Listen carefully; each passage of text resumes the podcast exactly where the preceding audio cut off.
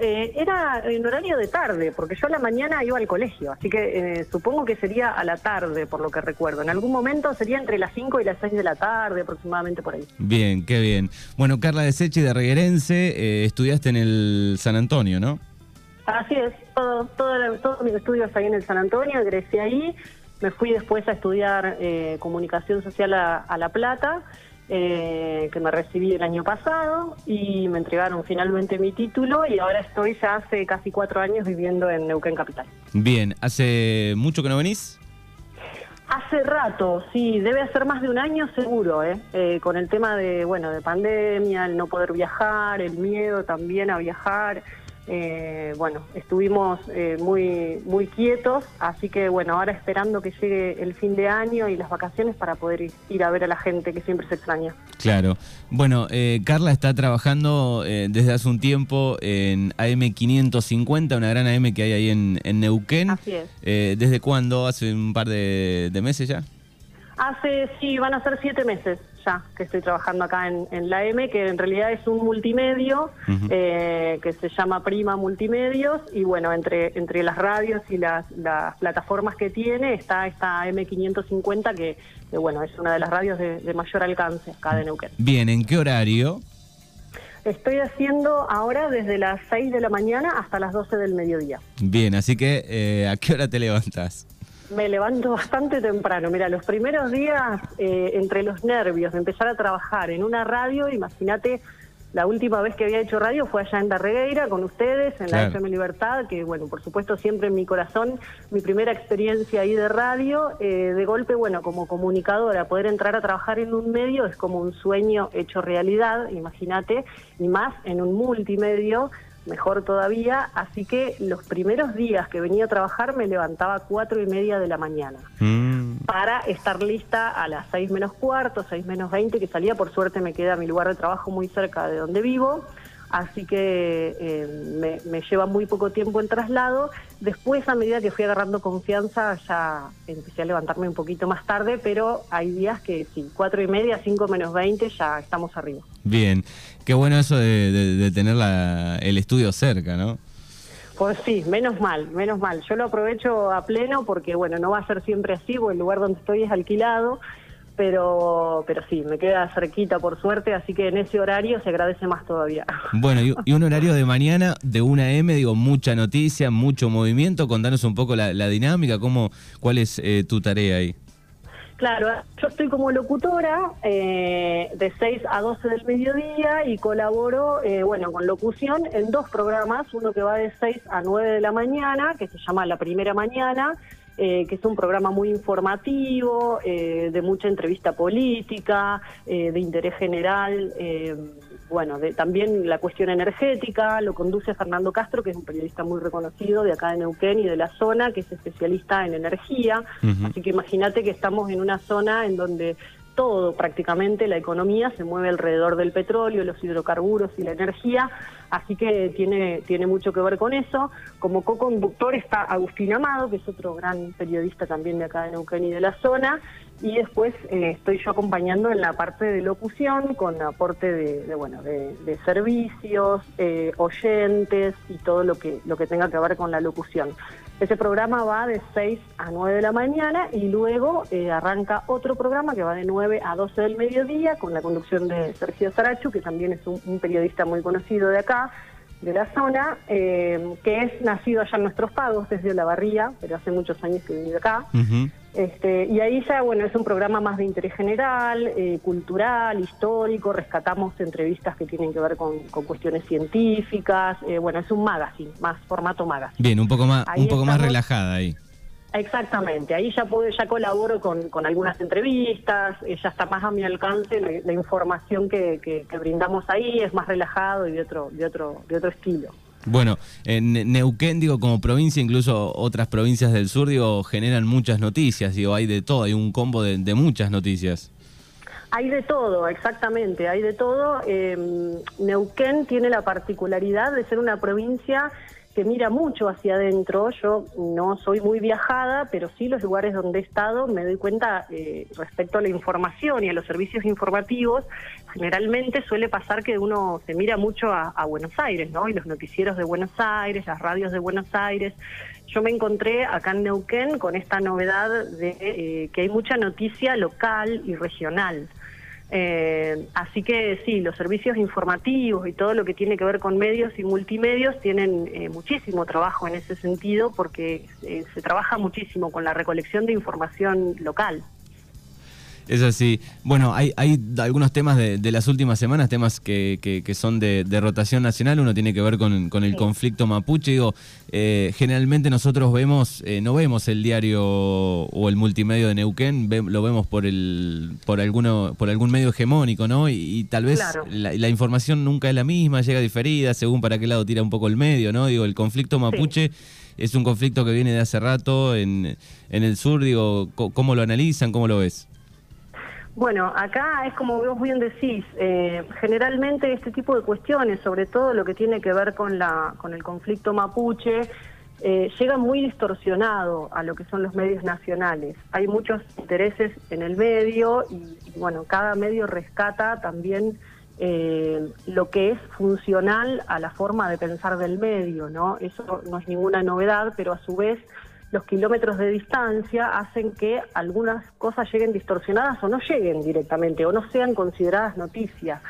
Eh, con esta situación que se vive en Patagonia con conflicto mapuche, acá se vive mucho más de cerca, está mucho más eh, metido dentro de la agenda informativa de los medios eh, y pasa, sucede un poco lo mismo, digamos. Eh, los medios, no nos olvidemos que son empresas a cargo de un dueño que se vende, se vende la información y que en la mayoría de las veces, digo, también tienen algún interés asociado político, más allá de la libertad o no, o no libertad, digo, que uno tenga para hablar, en, en cualquiera de los medios, eh, pasa en todos lados, digo, en los locales, en los provinciales, en los nacionales, eh, sucede esto, ¿no?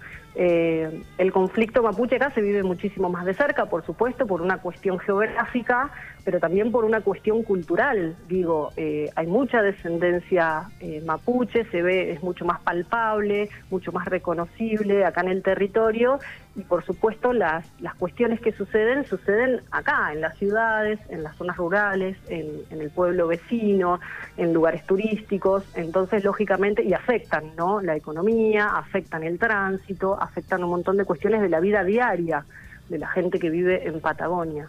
Eh, particularmente, bueno, las cuestiones que estuvieron sucediendo son cuestiones que vienen sucediendo hace muchísimas décadas, que toman dimensión nacional con algunos hechos puntuales, como fue en su momento, bueno, el asesinato de Santiago Maldonado ahí en la LOF de Cuyamen, en la LOF de Cuyamen. Eh, creo que ese fue un hecho eh, lo suficientemente grave como para que tome interés nacional.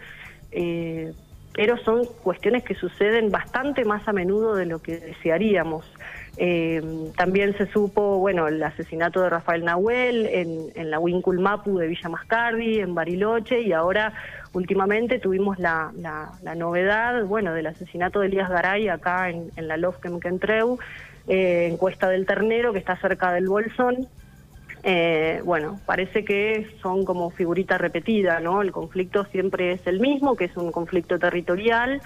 Eh, y el análisis que se hace de la situación es como te decía, depende, digamos, de dónde pongas el foco, digo, como sucede con toda la información, ¿no? Sí, sí, hay, hay versiones cruzadas, ¿no? Eh, generalmente, bueno, cuando hay un muerto, lamentablemente, toma vuelo nacional la noticia eh, sino como que está un poco más escondida a, nivel nacional. Pero en este caso, bueno, hace un par de, semanas eh, sucedió nuevamente esto, digo, y hay, hay versiones cruzadas, ¿no? Desde el área de prensa de, la gobernadora dicen, bueno, no, no, no intervino la policía, otros dicen sí, digo, eh, es, un, es un tema, ¿no? Eso.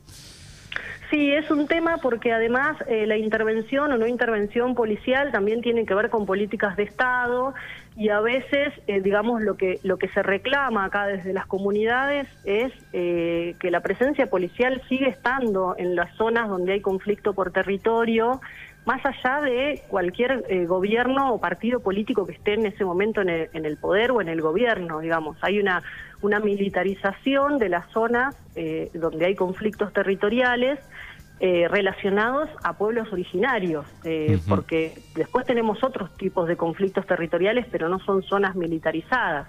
Entonces empieza a haber como un, discurso, digamos, se generan que no son ingenuos tampoco respecto a, los momentos ¿no? en que se generan estos discursos. Eh, se apunta mucho a, una resistencia mapuche y a determinados hechos que tienen que ver con la resistencia mapuche. Eh, no se cuestionan lo suficientemente para como para dar por sentados si realmente eh, fueron ejecutados. Bueno, estoy hablando, por ejemplo, del incendio eh, que ocurrió en, el Club Andino Piltriquitrón, eh, que enseguida se le adjudicó a una resistencia mapuche y ese hecho puntual dinamizó la llegada de, gendarmería a, Patagonia. Entonces digo, también hay una utilización del discurso a favor de generar ciertos actos eh, como por ejemplo la militarización justamente de estas zonas de conflicto territorial. Estas zonas de conflicto están hace muchísimo tiempo, están muchas judicializadas eh, a nivel nacional, otras a nivel provincial. Eh, digo, hay también un tratamiento en el Congreso de la ley 26.160 que tiene que ver con la ley de emergencia territorial que fue sancionada en el año 2006 y cada cuatro años se está prorrogando esta ley y todavía no se puede resolver el relevamiento de, por ejemplo, cuántas comunidades originarias tenemos en el país. Claro, ahora eh, hace poquito en las, en las elecciones, digo, se prorrogó por otros cuatro años, ¿no? Exactamente, bueno, y justamente cuando fue el tratamiento de esta prórroga, que es la ley 26.160, eh, fue cuando sucedió em, eh, la visibilización o casualidad de un, conflicto que está hace mucho tiempo acá, ¿no? Entonces digo, también hay como una necesidad de instalar cierto discurso de molestia, de gente armada que puede estar llegando a dar vueltas por ahí, de reivindicaciones eh, que a veces no son tales. digo, hay, hay como de todo, ¿no? Estamos hablando de poder ver el conflicto desde todas sus dimensiones, ¿no? No estamos diciendo que eso no exista, no estamos diciendo que no, obviamente es un conflicto, hay hay un, litigio, hay un litigio. Exactamente. Y desde ese lugar, bueno, hay hay quienes quienes están desde el lado del Estado, el que toma las decisiones y hay y hay gente que está peleando eh, por por una reivindicación, por una por unas tierras, eh, digamos que que, la vienen esperando desde hace muchísimo tiempo. Digo, no nos olvidemos que todo esto comienza eh, con la conquista del desierto. estamos hablando de hace 200 años, ¿no? Exactamente. Eh, donde no había papeles, no había... Eh, luego vinieron, digamos, los latifundios y la gente que compró tierras acá en la Patagonia. Entonces, bueno, hay como muchísimos... Y lógicamente que es un conflicto del que se derivan muchos más conflictos, porque después vino el petróleo, vino la explotación hidrocarburífera, digo, y también hay intereses ahí en el medio, digo, no solo de, empresas petroleras, sino también de grupos que se autodenominan eh, originarios y no son tales. Entonces digo, también hay, hay un, es muy complejo la situación, es muy compleja como para, como para decir, por ejemplo, yo he visto medios que titulan la ocupación en Kentreu. Claro. Eh, digo, bueno, ya ahí estás tomando una posición, ¿no? ¿Quién es el que está ocupando? ¿Ocupa el, originario o, o, ocupa la persona que, compró ese campo hace quién sabe cuántos años y, de qué forma? venía con indio y todo, claro. Sí, sí. Eh, entonces, bueno, es una discusión larga, eh, compleja, lo suficientemente compleja como para que merezca un análisis un poco más, más profundo. ¿no? Bien, estamos hablando con Carla de Seches de Reguerense. Eh, que está viviendo y trabajando en Neuquén, en este caso en una radio AM con mucha noticia.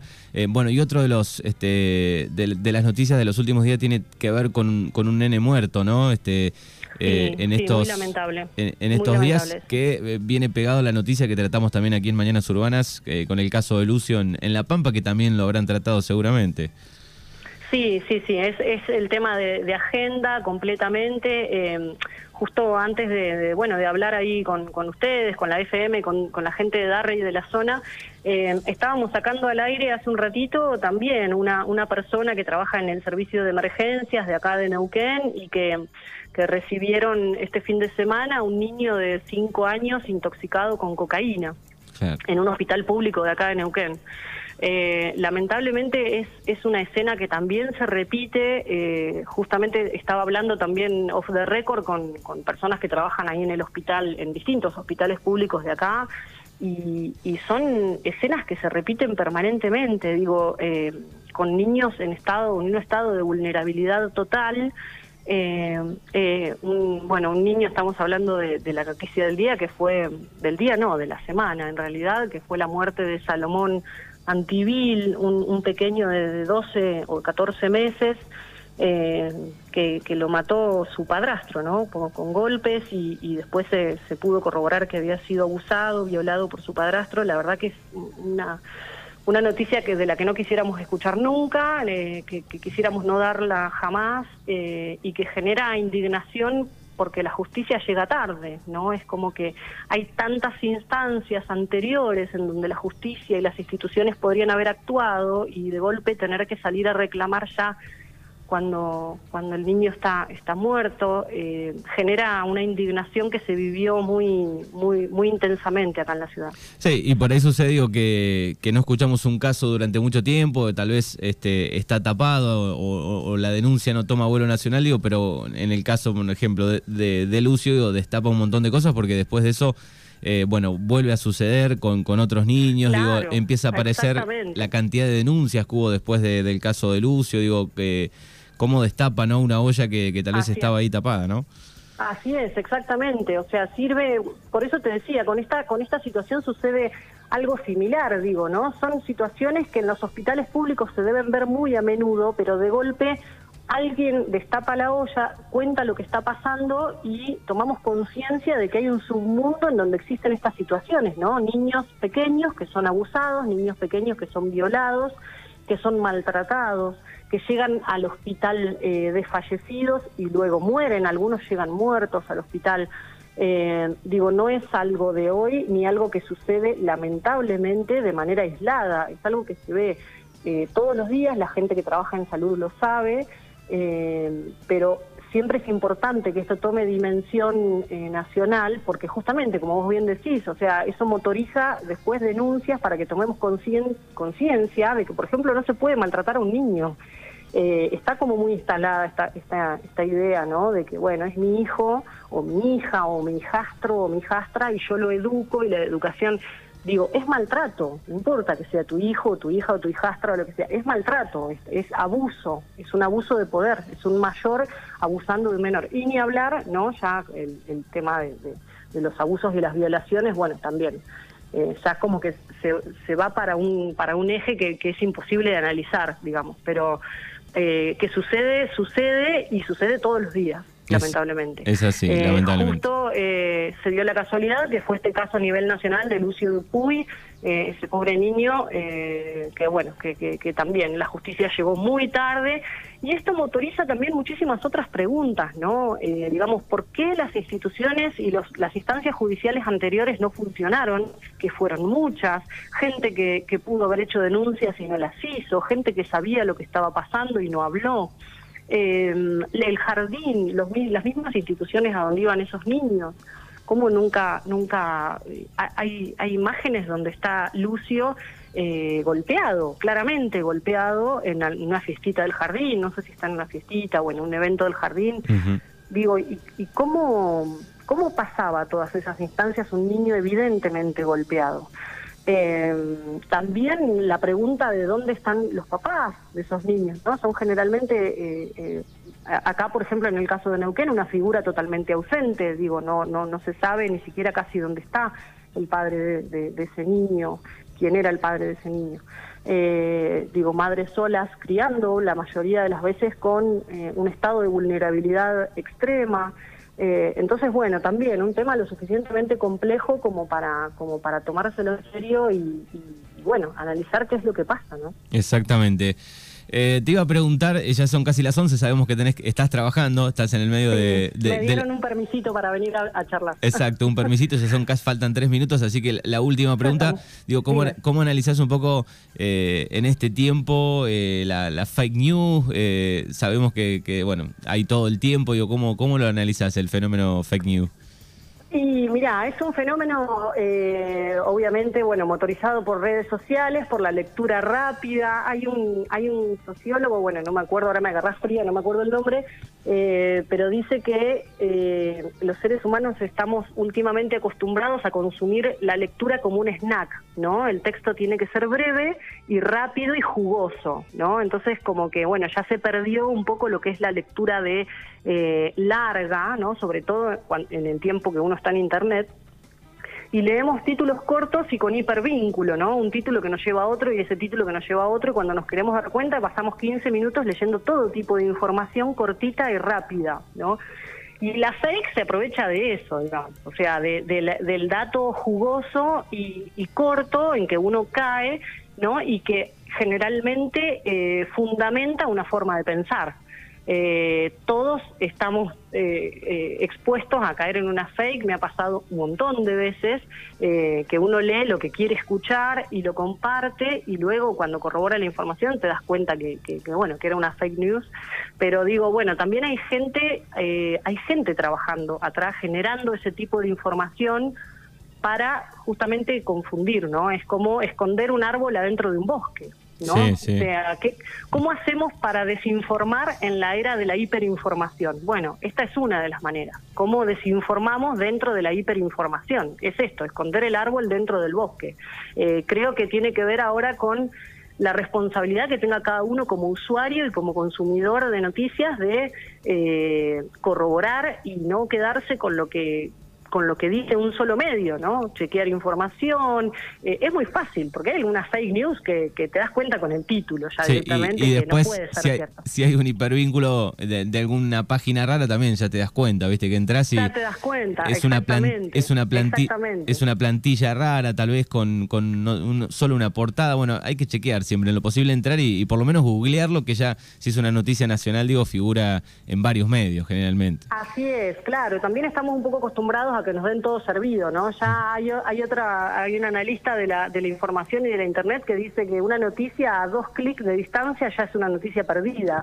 Entonces también se juegan con un poco con esto, ¿no? Es como el clic fácil eh, porque nos cuesta un poco cliquear más de dos o tres veces, ¿no? Como que nos da un poco de fiaca. Sí, nos vamos eh, idioticiando un poco, me parece, con, con el sí, nos vamos, nos vamos mal acostumbrando, claro, nos vamos mal acostumbrando. Entonces, bueno, no relajar con el tema de que, de que por ahí manejamos muy bien un, celular, una computadora, algún dispositivo, que somos todos muy, muy capaces de hacerlo, porque nacimos casi todos, yo no, no me incluyo, no nací en la era digital, pero ya todos los que nacieron después de mí sí, eh, pero digo, la, la, la, deuda que queda con la información es cómo usamos, ya sabemos usar los dispositivos. Bueno, ahora la deuda es cómo educamos en, usarlos responsablemente. Exactamente. Bueno, es Carla Deseche que ha pasado aquí por Mañanas Urbanas de Reguerense, eh, que estudió aquí en, en Darregueira, eh, trabajó aquí en FM Libertad, así que te agradecemos por estos minutos. Acá nos preguntan, viste que acá nos conocemos todos. Eh, sí, por favor, dice, un saludo a toda la gente. Dice, ¿es hija de, Paleta? Claro que sí, el gran... Soy hija del Paleta, soy la hija del Paleta, exactamente, la más chica, ¿eh? no me confundan con mi hermana. Bien, bien, viste que siempre se pregunta esas cosas porque no cae algún uno, qué sé yo,